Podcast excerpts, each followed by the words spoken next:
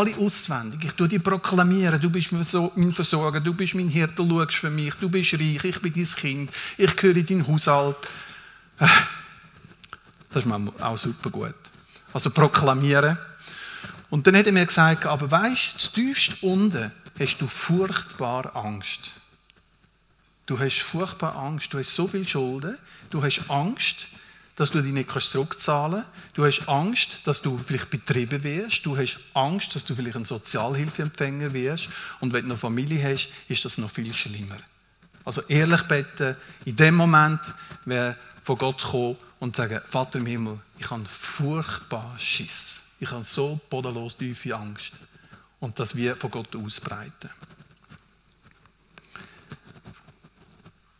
Was, was denken ihr, Klagen, ist das überhaupt erlaubt als Christ? Also wer würde sagen, tendenziell ja, könnt ihr mal aufheben? Klagen? Okay. Und wer ist vielleicht unsicher und denkt, das passt nicht in mein Christsein rein, man muss doch positiv sein und glauben und so. Wer denkt, wer ist unsicher und findet, ich weiß nicht so recht, da brauche ich mehr Mut zum Aufheben. Sorry, ich habe manchmal Rot im Hals. Ich hoffe, ich und das Mikro schaffen das. Das Brainstorming. Was gibt die Bibel her über Klagen? Ihr dürft einfach reinrufen. Wenn kommt etwas zu Sinn, wo die Bibel, das Wort Gottes, das irgendwie erwähnt oder aufnimmt? Psalmen. Klagelieder. Hiob.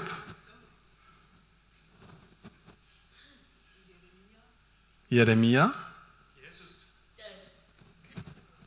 Sehr gut. Lustig sind das gerade im Alten Testament ganz fest. Ja, Jesus. Ja? Der Heiland. Okay, ja, das stimmt. Gut, okay. Wir machen einen kurzen Abriss miteinander. Wir gehen jetzt mal schnell ins Alte Testament hinein. Das eine oder andere haben wir schon gesagt und das ist auch nicht ähm, abschließend und so. Aber äh, es fängt auch an, zum Beispiel mit den Israeliten in Ägypten.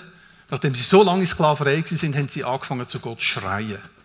Und Gott hat das gehört. Und es heißt, Gott hat ihr Schreien, ihr Klagen gehört und hat gehandelt und hat den Mose berufen. 2. Mose, Kapitel 3 lesen wir das. Dann Psalmen, das sind vor allem gibt es eine ganze Abteilung von Klagepsalmen. Wir haben ganz verschiedene Arten von Lieder, Psalmen. Klagepsalmen. Und wenn ich dort schon beobachtet habe und wenn ich wirklich spannend finde, ist, es gibt Psalmen, die fangen wirklich mit, sag jetzt mal, mit bodenlosem Klagen an. Und im Lauf vom Psalm endet der Psalm in einem Worship in einem Lobpreis. Lass deine Klage hören, damit du wieder fröhlich wirst. Klagelieder von Jeremia, ein ganzes Buch ähm, Hiob ist erwähnt worden. Und zum Beispiel der Habakkuk, das ist ein kleiner Prophet ganz am Schluss vom Alten Testament. Er ist noch ein Mutiger gewesen. Er hat äh, Gott angeklagt. Ich lese euch ein paar Vers vor von ihm. Da sagt der Habakkuk, Herr, so lange rufe ich schon zu dir und du hörst mich nicht. Ich schreie, Gewalt regiert und du greifst nicht ein. Warum lässt du mich so ein Unrecht erleben? Warum schaust du zu und machst nichts, wie Menschen geschunden werden? Wo ich hinschaue, herrscht Gewalt, Unterdrückung, Entzweig und Streit. Und weil du nicht eingreifst, Gott, ist dein Gesetz machtlos geworden und das Recht kann sich nicht mehr durchsetzen. Also sogar, ich finde es fast schwierig zum Aussprechen, Klag gegen Gott. Und im Neuen Testament, das hat mir spannend gedacht, dass das jemand erwähnt hat, im Neuen Testament ist es nicht ganz so einfach. Und doch gibt es ein paar Sachen. Ich glaube, anfangen würde ich gerne mit Jesus im Garten Gethsemane. Etwas, was wahrscheinlich allen vertraut ist, Karfreitag, Ostern. Ähm, Jesus geht in dieser Nacht, und verraten wird im Garten Gethsemane mit seinen Jüngern. Er nimmt dann die drei Speziellen raus, geht mit denen nochmal ein Stückchen weit und dann sagt er ihnen, wie er sich gerade fühlt. Und er sagt, hey, Mann, ich habe Todesangst. Ich habe Todesangst. In mir ist so eine bedrückende, tiefe Traurigkeit. und ich bin fix und fertig, würde wir sagen. Ich bin mit meiner Kraft am Ende. Und dann sagt er, bleibe dir da, ich gehe beten. Nach einer Stunde kommt er zurück, das kennen ihr alle. Hey, was ist los mit euch Jungs? Ihr pennt alle. Könnt ihr nicht einmal eine Stunde mit mir beten und so? Und dann geht er wieder beten und kommt wieder zurück und geht wieder beten und kommt wieder zurück. Wie lange hat er gebetet? Also ganz sicher mal eine Stunde am Anfang, dann ist er nochmal zweimal zurück. Er hat relativ lang gebetet. Und uns ist ganz wenig von dem Gebet überliefert. Fast nur der Schlusssatz, wo er Gott sagt, Herr, wenn es möglich ist, lass den Kelch an mir vorbeigehen, aber nicht mein Wille, sondern dein Wille soll geschehen. Was hat er die restliche Zeit gemacht in diesen Gebetszeiten? Er hat sein Herz ausgeschüttet. Er hat geklagt. Gottes Sohn hat geklagt. Ähm, weiteres Beispiel ist vielleicht das mit der Witwe und dem ungerechten Richter.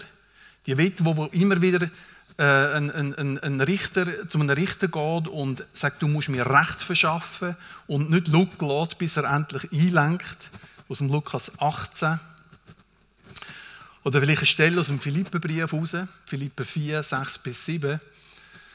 Dort heißt es, ähm, sorget euch um nichts,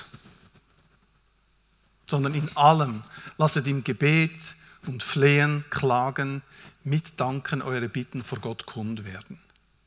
Und dann kommt eine Verheißung. Nochmal, lass deine Klage hören, damit du fröhlich wirst. Und fröhlich heißt nachher, dann wird der Friede Gottes, der allen Verstand überragt, eure Herzen und eure Gedanken bewahren in Christus Jesus.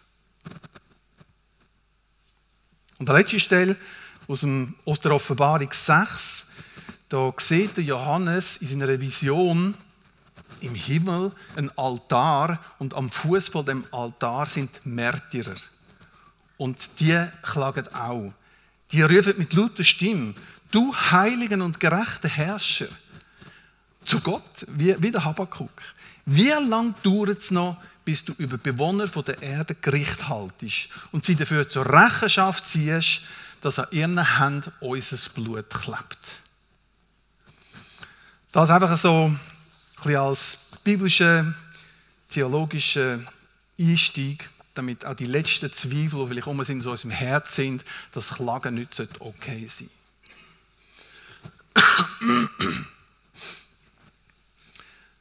Auslöser für Klagen gibt es viele. Da könnte ich jetzt mit dem Mikrofon umgehen und sagen, was ist in deinem Leben? Da können seelische Wunden sein, einfach ein belastetes Innenleben, oft, oft einfach zwischenmenschliche Konflikte, sei das am Arbeitsplatz, in der Kirche oder in der Familie. Krankheiten, die sich einfach hinziehen. In der Schule vielleicht ungerecht benotet werden. Gut, da sieht ja keine Schüler mehr. Ist nicht gedacht, oder jetzt sind, sind ihr noch Schüler oder schon in der Ausbildung? Oder schon viel älter? Ja, tut mir leid. Genau. Oder vielleicht, vielleicht wirst du gemobbt. Leute, die dich fertig machen. Oder Krieg in der Ukraine, im Nahen Osten. Schlussendlich, danke vielmals, ja, das hilft vielleicht. Ja. Schlussendlich, alles, was irgendwo in dir einfach negative Gefühle auslöst, da im Bauch unten. Kann sein, dass du vielleicht gerade in so einer Situation bist, wo du merkst, jetzt ist es gerade schwierig in meinem Leben. Wo wir weitergehen, möchte ich eine wichtige Unterscheidung machen zwischen dem Wörtchen Jammern und Klagen. Beide, Jammern und Klagen, haben den gleichen Inhalt. Aber es ist an einen anderen Adressat gerichtet. Die Person, die jammert, die dreht sich um sich selber. Und die Person, die klagt, kommt eigentlich von Gott. Und vielleicht kennst du so Leute, die jammern. Gibt es vielleicht in jeder Gemeinschaft mindestens eine Person, leider sind es gerade mehr ein bisschen die Frauen. Da würde ich nicht wertend sagen, sondern immer so Beobachtung. Jemand, der immer jammert, wenn du fragst, ja Sally, wie geht es dir? Dann jammert es. Es jammert. Und ich kann dir sagen, nach einer Weile wirst du die Person nicht mehr fragen. Und noch ein bisschen später wirst du immer einen Bogen machen um die Person. Da kommen wir nachher vielleicht noch kurz darauf zurück. Aber das Klagen wendet sich eigentlich an den himmlischen Vater, Genau, die Unterscheidung So, mal zwischen machen. So. Macht man immer so tolle Folien und nachher vergisst man die durchzuchecken. So. Okay. Es gibt auch Gründe, warum man vielleicht nicht klagt. Ähm, das eine ist vielleicht wie bei dem Usli, du musst dich beherrschen, du musst stark sein und einen starken Glauben haben. Ja nicht zulassen, ja nicht zugeben, dass da innen ganz viel Klage ist. Oder vielleicht, es ist doch alles vorherbestimmt, Gott hat ja einen Plan. Ähm, darum gebe ich mich einfach dort drin hinein. Etwas, was mir oft begegnet ist oder ich wahrgenommen habe auch, ist, es ist manchmal auch recht, wenn man Menschen hat, wo man klagen kann. Keine Frage. Ähm, die Gefahr besteht einmal einfach, dass man dann Ratschläge bekommt. Und manchmal sogar Bibelvers, die dann aber nicht sehr als gute Nachricht wirken, sondern mehr wie ein Schlag ist. Und man hütet sich, man hütet sich und überlegt sich, mit wem will ich über meine Not reden. Ich will nicht gerade eingedeckt werden mit Bibelvers oder anderen guten Ratschlägen. Wieder andere möchten nicht fröhlich werden, weil sie möchten lieber Opfer bleiben. Weil sie vielleicht nicht anders kennen. Opfer ist schön. Wenn du Opfer bist, dann kommst du immer wieder Trost über und Ermutigung und Erbarmen und die Leute klopfen dir auf die Schultern und auch könntest du mich noch segnen und würdest du noch für mich beten. Das ist sehr angenehm. Und ähm, vielleicht willst du die Opferrolle gar nicht verlassen. Das kann ein Grund sein, um nicht ins Klagen hineinzukommen. Und ein letztes noch da, selber abwerten im Sinne von, es gibt Menschen, die sind viel schlimmer dran wie ich. Das ist nicht als Verdrängung. Nicht selber müssen anschauen. Auch nicht selber dazustehen. Also lass deine Klage hören, damit du wieder fröhlich wirst. Und es gibt auch verschiedene Stufen von Klagen, das ist ganz klar. Es gibt kleine Klagen, es gibt größere Klagen, kleinere Ärger, größere Ärger, kleinere Verletzung, größere Verletzung und ganz am Schluss Wut. Da gibt es eine ganze Skala, Steigerung mit dem ganzen Klagenthema. Jetzt mag vielleicht jemand sagen, ich kenne das Klagen ja gar nicht. Ich weiß gar nicht, wie das geht. Ich komme aus einem Elternhaus, da man nie schwach sein, nie briegen. Ich habe das gar nie gelernt. Oder ich bin sogar in einem so einem christlichen Umfeld aufgewachsen, wo alle immer super gut getroffen sind. Und wenn du geklagt hättest, dann hat man dich vielleicht schief angeschaut. Denkt, was ist das für, weil du so schwach im Glauben und so. Also wie, wie kann das mit dem Klagen angegangen werden? Mir hat mal jemand gesagt, die Menschheit kannst du in zwei grosse Gruppen teilen. Die Spucker und die Schlucker. Und je nachdem, zu welcher Abteilung dass du gehörst, kannst du mit dem Klagen mehr oder weniger gut umgehen.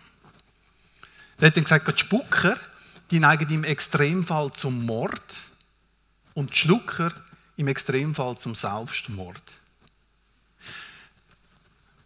Jetzt, wenn du nicht weißt, wo du hingehörst, zum Beispiel dein Ehepartner könnte dir wahrscheinlich sehr gut Auskunft geben, zu welcher Abteilung dass du gehörst. Oder wenn du in einer Wege lebst, deine Wegekollegen, dann hey, was findest du, was findest du, dass ich bin? Bin ich tendenziell eher ein Schlucker oder ein Spucker? Wenn du gesagt, das musst du eine machen. Nein, nein. Aber vielleicht lohnt es sich, mal nachzufragen.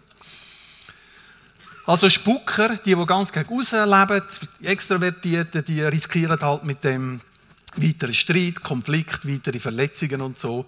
Und der Schlucker riskiert so eine seelische Verdauungsstörung. Oder? Und William Shakespeare, er hat zwar kein Buch in der Bibel, aber er hat gleich etwas Gutes gesagt. Er hat gesagt, der Kummer, der nicht spricht, nagt leise am Herzen, bis es bricht. Also, wie, wie kann ich klagen, wenn ich das nicht gelernt habe? Wie könnte ich das kultivieren? Ein erster Punkt, den ich erwähnen möchte, ist das Herz ausschütten. Wir haben das im ersten Lied gesungen. Herr, wir kommen zu dir. Das Herz ausschütten. Das ist Psalm 62, 2. Äh, 62, 9. Da lesen wir, ihr, wo ihr zum Volk Gottes gehört, Setzt euer Vertrauen alle Zeit auf den Herrn, schüttet euer Herz bei ihm aus, denn Gott ist unsere Zuflucht. Und wir könnten sagen, Gott ist unsere Klagemauer. Schüttet euer Herz aus. Und etwas, was mir geholfen hat, das wirklich zu verstehen, ist der Kübel mit Wasser. Ähm, also wenn mir jetzt jemand sagt, wenn mir jetzt jemand sagt, hey, schütte den Kübel aus, dann wie, wie, wie macht man das? Also so vor sich hintröpfeln, oder dass der Satz am Boden, dass der drin bleibt, so ein bisschen vor sich hintröpfeln, oder nimmt man den Kübel und macht einfach irgendwie so? Hm. Also den Kübel ausschütten, da geht, das geht zackig, das geht rassig, oder? Und der Vers sagt, dass wir das von Gott dürfen tun, das Herz ausschütten. Etwas, was helfen kann, ist das, was der König David gemacht hat. Er hat viel Klage aufgeschrieben und weil er noch ein Liedermacher war, hat er Lieder daraus gemacht. Äh, schreibt jemand von euch Lieder? Habt ihr eigene Lieder da? Äh, schreibt jemand von euch Lieder? Okay, genau. Gut, man muss nicht unbedingt das Lied schreiben, aber aufschreiben, nebst dem Herz ausschütten, ist Aufschreiben eine super Methode, um die Klage, Klage irgendwo zu deponieren, sage ich jetzt einmal. Ähm, ich lese euch so eine Musterklage vor von David, nicht die ganze, das sind 32 Vers, ähm, aber äh, einfach zum nochmal hören, wie, wie tönt das eigentlich, wie tönt das beim David? Das ist aus dem Psalm 22 raus. Ich mache das gerne im Dialekt. Also, Klagelieder. Er hat, hat, das in einem Lied verarbeitet und wahrscheinlich immer irgendwo bei Gelegenheit wieder gespielt. Und wir lesen dann da, also in meiner Bibel heißt es, äh, das stimmt nicht bei Hiob, jetzt gehen wir in den Psalm rein. So.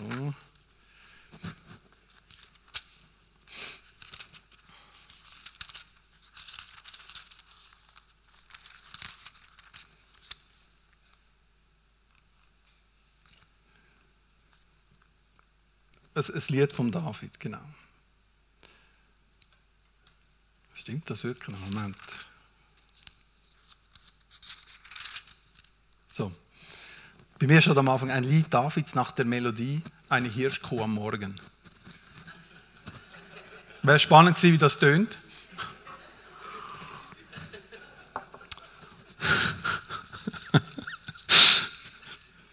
Ob er mal eine Hirschkuh gehört hat, keine Ahnung.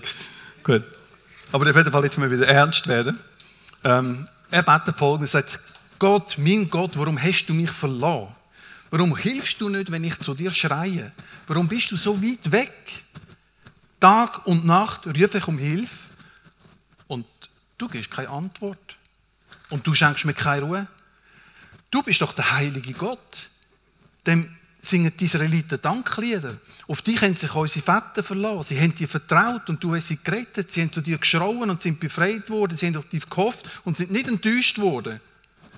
Aber ich, wer bin ich? Ich bin ein Wurm. Alle verhöhnen, alle verachten mich. Wer mich sieht, der macht sich über mich lustig. Verzieht das Maul, schüttelt den Kopf und dann sagt er zu mir, ja, übergib deine Sache doch dem Herr. Der kann dir helfen. Er lässt dich bestimmt nicht im Stich. Du bist doch sein Liebling. Und so geht das weiter, 32 Vers. Und das ist einer von diesen Psalmen, wo mit Klagen anfängt und mit Worship aufhört. Also, aufschreiben, ein, ein Lied schreiben. Und etwas, was ich auch gelernt habe, ist, es ist besser, laut zu klagen als leislich. Im Spucker fällt es vielleicht einfacher, laute Worte zu machen.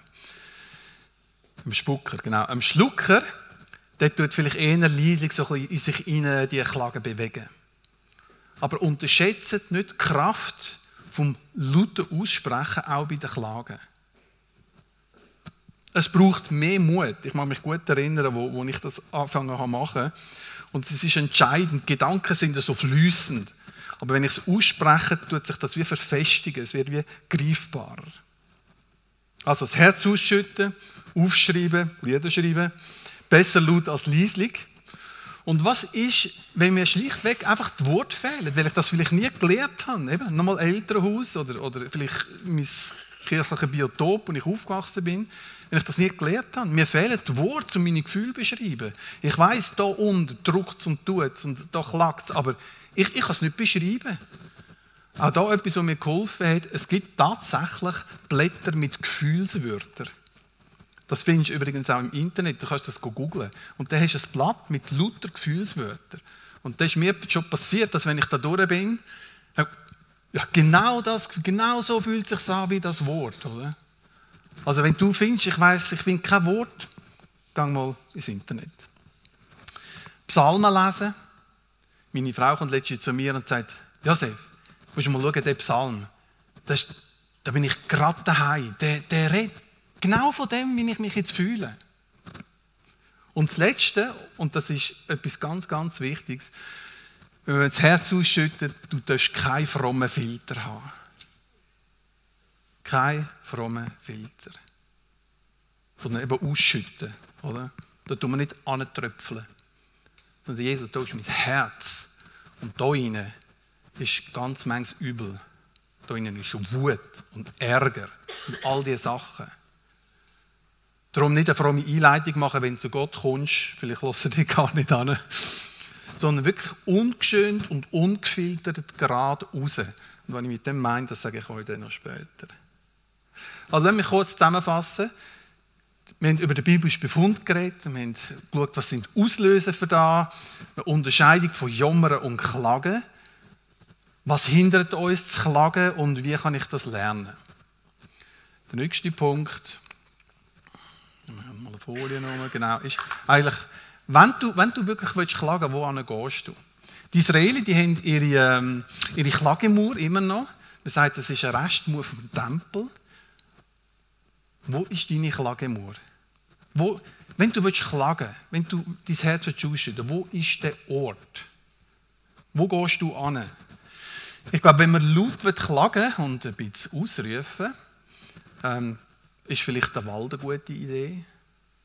Du gehst in den Wald. Wenn du bei deiner Wohnung, bei deinem Haus eine Garage hast, vielleicht eine Garage. Und wenn du ganz bevorzugt bist, einen Luftschutzkeller, wo dich niemand, niemand hört und du kannst rumtäubeln und toben. Und weißt du, was das Gute ist daran? Das Gute ist, Gott ist nie überfordert mit dem. Er sagt, nein, jetzt, Josef, jetzt musst du warten, jetzt wird es mir einfach zu viel.